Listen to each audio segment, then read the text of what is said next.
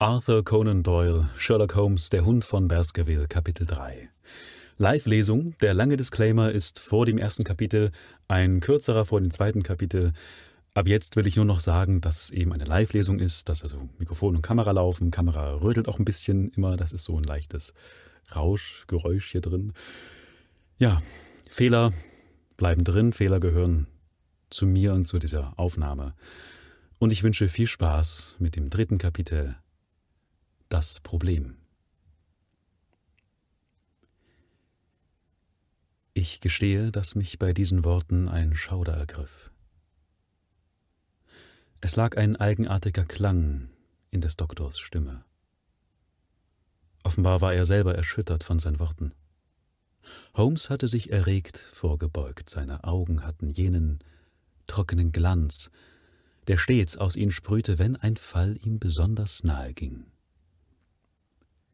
Sie sahen es so deutlich, wie ich sie vor mir habe. Und sie sagten nichts. Was für ein Zweck hätte das haben sollen? Wie kam es, dass sonst niemand die Spuren sah? Sie waren einige zwanzig Schritte vom Leichnam entfernt, und kein Mensch dachte an eine solche Möglichkeit. Ich glaube nicht, dass ich selber sie bemerkt hätte, wenn ich nicht die Legende gekannt hätte. Es gibt viele Schäferhunde auf dem Moor. Ganz gewiss, aber die Spuren waren nicht von einem Schäferhund. Sie sagten, sie wären groß gewesen. Ungeheuer. Aber das Tier war nicht an den Leichnam herangekommen. Nein. Wie war die Nacht? Feucht und rau? Aber es regnete nicht. Nein. Wie sieht die Allee aus? Sie besteht aus zwei undurchdringlichen, zwölf Fuß hohen Taxushecken. Der Weg, der die Mitte des Ganges einnimmt, ist etwa acht Fuß breit, ist etwas zwischen den Hecken und dem Weg. Ja, an jeder Seite ein ungefähr sechs Fuß breiter Grasstreifen. Wenn ich sie recht verstehe, ist die Taxushecke an einer Stelle von einer Pforte unterbrochen. Ja, von der Lattenpforte, die auf das Moor hinausführt. Ist noch eine andere Öffnung vorhanden? Keine. Man muss also um die Taxusallee, um, Ta um in die Taxusallee zu gelangen, entweder vom Haus herkommen oder durch die Moorpforte eintreten. Es gibt noch einen Zugang durch ein Gartenhaus, das am äußersten Ende der Allee steht.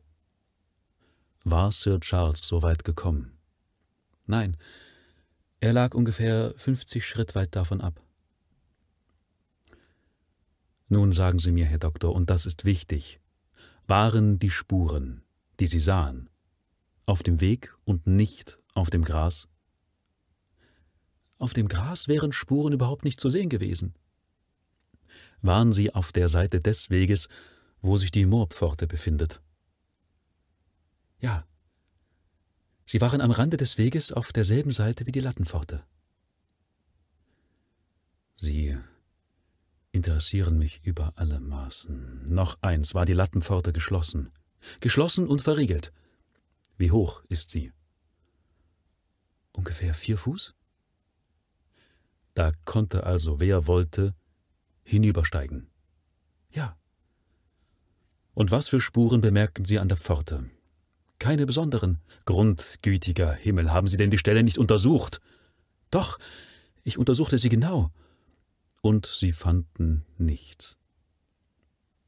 Der Boden war sehr zertreten. Sir Charles hatte offenbar fünf oder zehn Minuten lang dagestanden. Woher wissen Sie das? Weil er zweimal die Asche von seiner Zigarre abgestrichen hatte. Ausgezeichnet.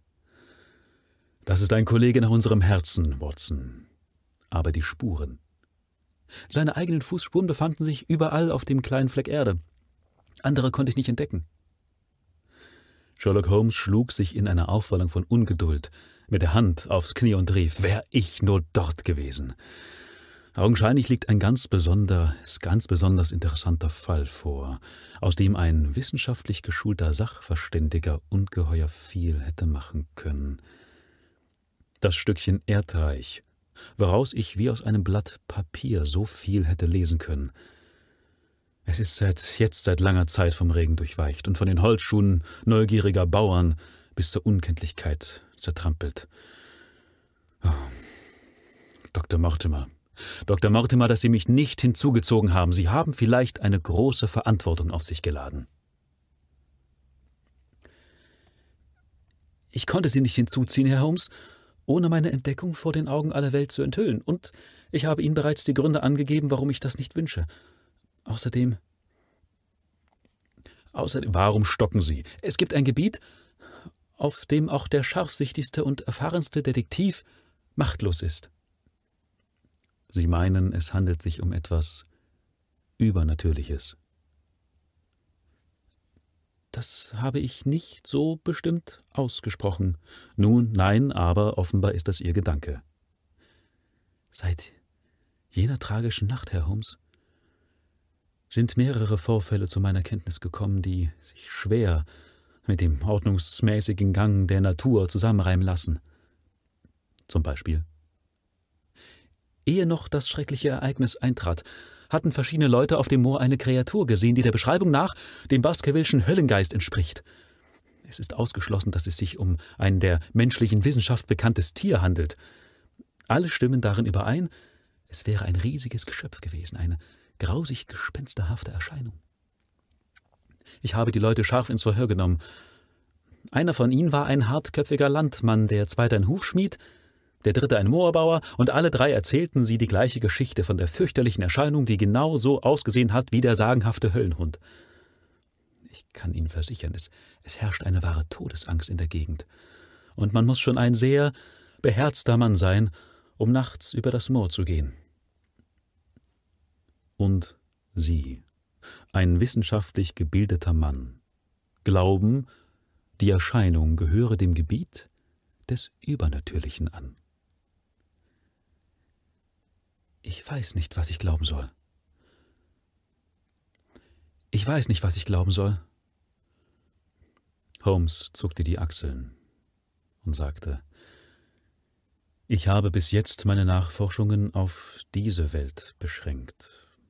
Mit meinen bescheidenen Kräften habe ich das Böse bekämpft, aber mich an den Vater alles Bösen selber heranzuwagen, das wäre vielleicht ein zu ehrgeiziges Unterfangen. So viel aber müssen Sie doch zugeben, dass die Fußspuren etwas Wirkliches sind. Der Höllenhund war auch wirklich. Er riss einem Menschen die Kehle auf, und doch war er zugleich ein Teufelsgeschöpf. Ich sehe, Sie sind ganz und gar zu den Supernaturalisten übergelaufen. Nun sagen Sie mir aber mal eins, Herr Dr. Mortimer, wenn Sie sich zu solchen Ansichten bekennen, warum sind Sie dann überhaupt zu mir gekommen, um mich um Rat zu fragen. Sie sagen mir, es sei zwecklos, nach der Ursache von Sir Charles Tod zu forschen und bitten mich in demselben Atemzug, es doch zu tun. Ich sagte nicht, dass ich das von Ihnen wünsche. Wie kann ich Ihnen denn sonst helfen? Indem Sie mir Ihren Rat geben, was ich mit Sir Henry Baskerville machen soll. Er kommt, hier sah Dr. Mortimer auf seine Uhr, genau in ein und ein Viertelstunden auf dem Waterloo-Bahnhof an. Hm. Er ist der Erbe? Ja. Nach Sir Charles Tod forschten wir nach dem jungen Herrn und erfuhren, dass er sich in Kanada als Landwirt niedergelassen hatte. Nach den uns zugegangenen Auskünften ist er in jeder Beziehung ein ausgezeichneter junger Mann. Ich spreche jetzt nicht als Arzt, sondern als Sir Charles Testamentsvollstrecker. Sonst ist wohl niemand da, der auf die Erbschaft ein Anrecht hat? Niemand. Der einzige Verwandte, den wir außer ihm noch ausfindig machen konnten, war Roger Baskerville, der jüngste der drei Brüder, von denen der arme Sir Charles der älteste war. Der zweite Bruder, der schon in frühem Alter starb, war der Vater unseres jungen Henry. Der dritte, Roger, war das schwarze Schaf der Familie. Er war ein echter Baskerville von der tollen Sorte. Und zwar, so erzählte man mir, das leibhaftige Konterfei von dem Ahnenbild des alten Hugo. Als der englische Boden ihm zu heiß unter den Füßen wurde, floh er nach Mittelamerika. Dort starb er im Jahre 1876 am gelben Fieber. Henry ist der letzte der Baskervilles. In einer Stunde und fünf Minuten treffe ich ihn auf dem Waterloo-Bahnhof.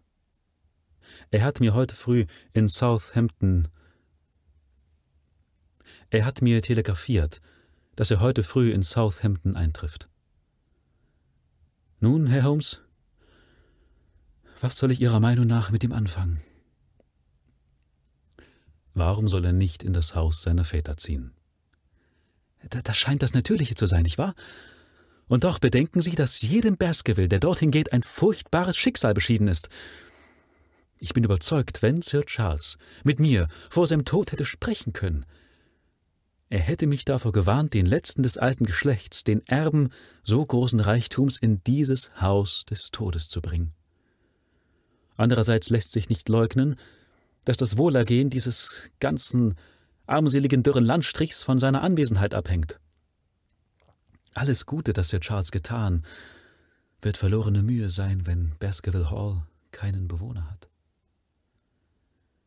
Ich fürchte, das natürliche Interesse, das ich selber an der Sache habe, könnte mich beeinflussen, und deshalb trage ich Ihnen den Fall vor und bitte um Ihren Rat.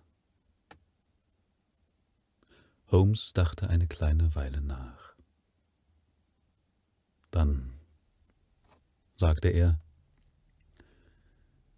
in klare Worte gefasst liegt also die Sache so.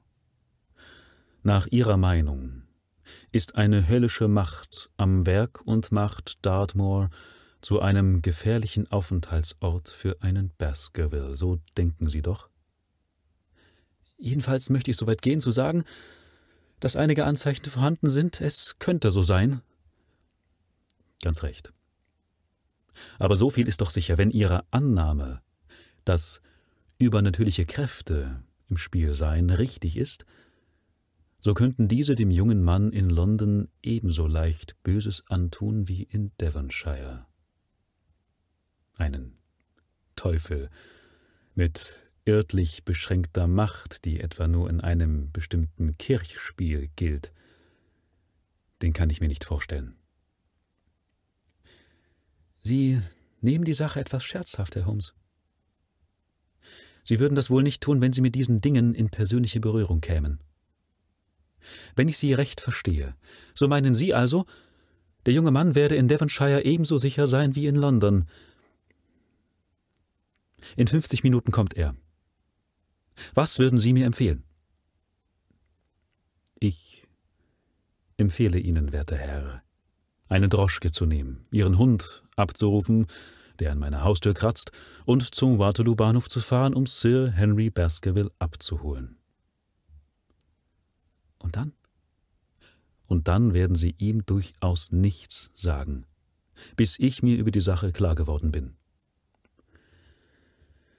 Wie lange brauchen Sie, um sich darüber klar zu werden? 24 Stunden. Morgen früh um zehn, Herr Dr. Mortimer, werde ich Ihnen sehr verbunden sein, wenn Sie mich hier aufsuchen wollen, und es wird mir in meinen Plänen eine wesentliche Hilfe sein, wenn Sie Sir Henry Baskerville mitbringen. So werde ich's machen, Herr Holmes. Er kritzelte die Verabredung auf seine Manschette und rannte in einer sonderbaren, zerstreuten Art aus der Tür.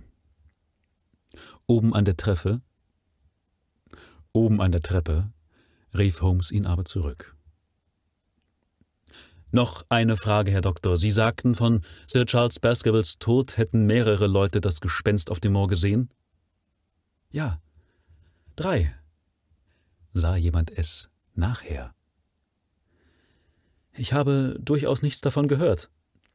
Danke. Guten Morgen. Holmes setzte sich wieder auf seinen Stuhl. Sein ruhiger Blick, voll innerer Befriedigung, zeigte an, dass er eine Aufgabe vor sich sah, die er als seiner würdig erachtete.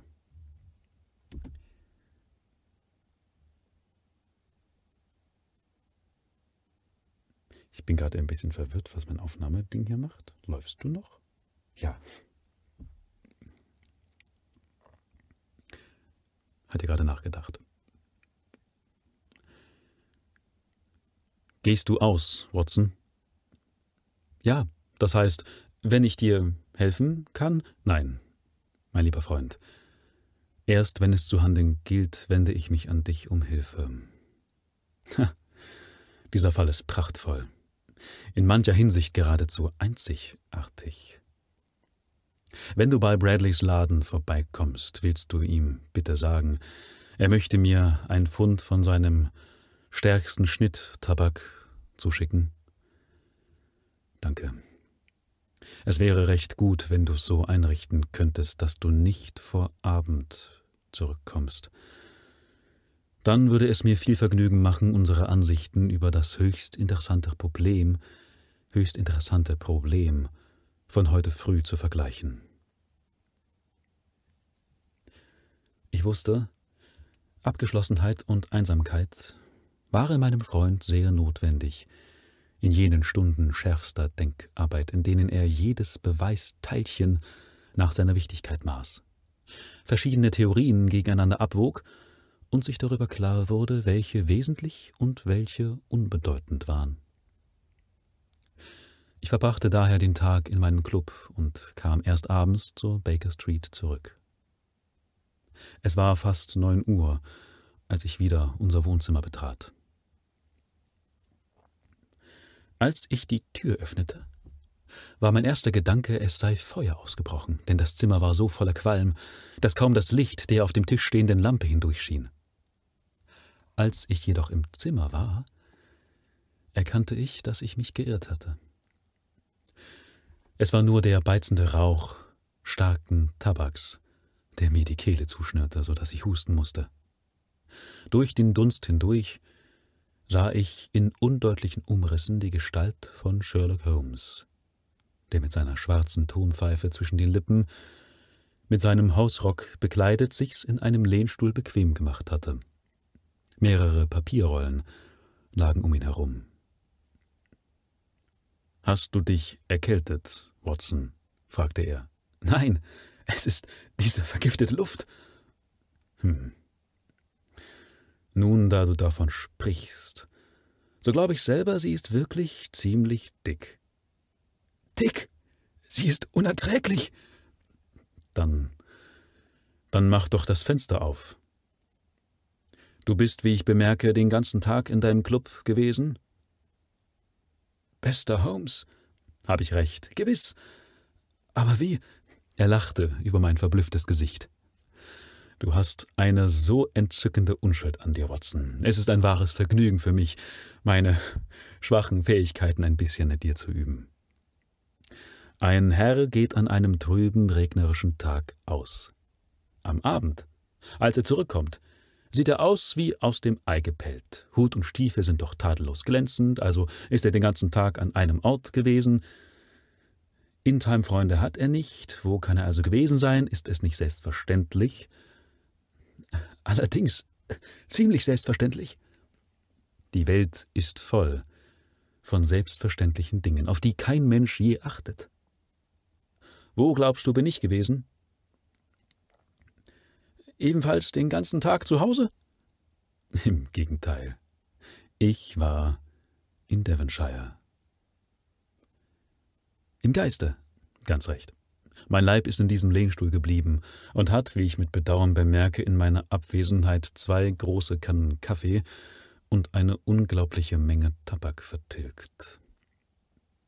Als du weg warst, ließ ich mir von Stamford die Generalstabskarte von diesem Teil des Moores besorgen, und mein Geist hat den ganzen Tag über jenem Erdenfleck geschwebt. Ich schmeichle mir. Ich könnte dort jetzt meinen Weg allein finden. Die Karte ist wohl in großem Maßstab gehalten? In sehr großem. Er rollte eins von den Blättern auf und breitete es auf seinem Knie aus. Hier hast du die Gegend, um die es für uns geht. Da in der Mitte ist Baskerville Hall. Das mit dem Wald drumherum? Ganz recht. Ich nehme an, dass die Taxusallee, obwohl sie nicht unter diesem Namen auf der Karte eingetragen ist, sich in dieser Richtung erstreckt. Wie du siehst, ist rechts davon das Moor. Dieser kleine Häuserklumpen ist das Dörfchen Grimpen, wo unser Freund Dr. Mortimer sein Hauptquartier hat. In einem Kreis mit einem Radius von fünf Meilen sind, wie du siehst, nur ein paar ganz weit verstreute Gebäude vorhanden. Hier ist Laughter Hall, wovon in der Geschichte die Rede war. Da ist ein Haus eingezeichnet, das vielleicht der Wohnsitz des Naturforschers ist. Stapleton ist sein Name, wenn ich mich recht erinnere. Dann hier zwei Moorbauernhäuser, Hightor und Faulmeier. Dann, in einer Entfernung von 14 Meilen, das große Zuchthaus von Princetown. Und zwischen diesen weit verstreuten Punkten und rund um sie herum erstreckt sich das trostlose, unbelebte Moor. Dies also ist der Schauplatz, auf dem sich die Tragödie abgespielt hat und sich vielleicht mit unserer Hilfe weiterentwickeln wird. Es muss eine schaurige, schaurige Gegend sein. Ja, sie passt zu einem großen Verbrechen. Wenn der Teufel je den Wunsch hätte, sich in menschliche Angelegenheiten einzumischen. Du neigst also selber jetzt zu einer übernatürlichen Erklärung? Des Teufels Werkzeuge könnten wohl von Fleisch und Blut sein, nicht wahr? Wir müssen von zwei Fragen ausgehen. Erstens, ob überhaupt ein Verbrechen begangen wurde. Zweitens, worin bestand das Verbrechen und wie wurde es vollbracht? Natürlich, wenn Dr. Mortimers Vermutung richtig ist, wenn wir es mit Mächten zu tun haben, die außerhalb der gewöhnlichen Naturgesetze stehen, so hat unsere Suche ein Ende. Aber wir haben die Pflicht, alle anderen Hypothesen bis zu Ende zu verfolgen, ehe wir diese eine gelten lassen. Wenn's dir recht ist, so können wir wohl das Fenster wieder schließen. Es ist sonderbar genug, aber ich finde, eine konzentrierte Atmosphäre. Lässt mich darüber hinwegtäuschen, dass die Kamera ausgegangen ist. Ich mache sie jetzt wieder an. Offenbar war die Aufnahme lang genug. Es ist sonderbar genug, aber ich finde, eine konzentrierte Atmosphäre hilft mir zum Konzentrieren der Gedanken. Ich bin noch nicht so weit, dass ich zum Zweck des Nachdenkens in eine Kiste krieche, allerdings wäre das die logische Verwirklichung meiner Überzeugungen. Hast du dir mal den Fall durch den Kopf gehen lassen? Ja. Ich habe den ganzen Tag über viel daran gedacht. Der Fall ist sehr dazu angetan, einem den Kopf zu verwirren. Ja, er ist von, von ganz eigener Art. Er bietet etliche außerordentliche Punkte. Die Veränderung der Fußspuren zum Beispiel. Wie erklärst du dir diesen Umstand? Mortimer sagte, der Mann sei in jenem Teil der Allee auf den Fußspitzen gegangen. Er sprach nur nach, was ein Dummkopf bei der Untersuchung gesagt hatte. Warum sollte ein Mann auf den Fußspitzen die Allee hinuntergehen? Was war's also? Er rannte. Watson rannte voller Verzweiflung, rannte in Todesangst. Rannte bis ihn der Herzschlag traf und der Tod auf sein Antlitz fiel. Er rannte. Vor was? Da liegt unser Problem. Gewisse Anzeichen sprechen dafür, dass er vor Angst die Besinnung verloren hatte, schon ehe er zu laufen anfing. Wie kannst du das sagen? Ich setze voraus, dass die Ursache seines Schreckens über das Moor auf ihn zukam. Wenn dies der Fall war, und aller Wahrscheinlichkeit spricht dafür, so konnte nur ein Mann, der den Verstand verloren hat, vom Haus weglaufen, anstatt darauf zu. Wenn man die Aussage des Zigeuners als wahr annimmt, so rannte er nach Hilfe schreiend gerade in die Richtung, wo Hilfe am allerwenigsten zu erwarten war. Und weiter, auf wen wartete er in jener Nacht? Und warum wartete er auf ihn in der Taxusallee, anstatt in seinem Haus? Du glaubst, er wartete auf jemand? Der Mann war ältlich und kränklich. Es lässt sich wohl begreifen, dass er abends einen Spaziergang zu machen pflegte, aber der Boden war nass und die Nacht rau. Ist es natürlich, dass er fünf oder zehn Minuten lang auf derselben Stelle stand wie Dr. Mortimer, mit mehr Beobachtungsgabe, als ich ihm zugetraut hätte, aus der Zigarrenasche folgerte? Aber er ging doch jeden Abend aus. Ich halte es für unwahrscheinlich, dass er jeden Abend an der Moorpforte gewartet hat. Im Gegenteil, die Zeugen haben bekundet, dass er das Moor vermied. An jenem Abend wartete er. Es war der Abend vor seiner Abreise nach London. Das Ding nimmt Gestalt an, Watson. Es kommt Zusammenhang hinein. Darf, darf ich dich bitten, mir meine Geige herüberzureichen? Wir, wir wollen alles weitere Nachdenken über die Angelegenheit bis morgen früh verschieben. Dann werden uns ja Dr. Mortimer und Sir Henry Baskerville mit ihrem Besuch zu Hilfe kommen.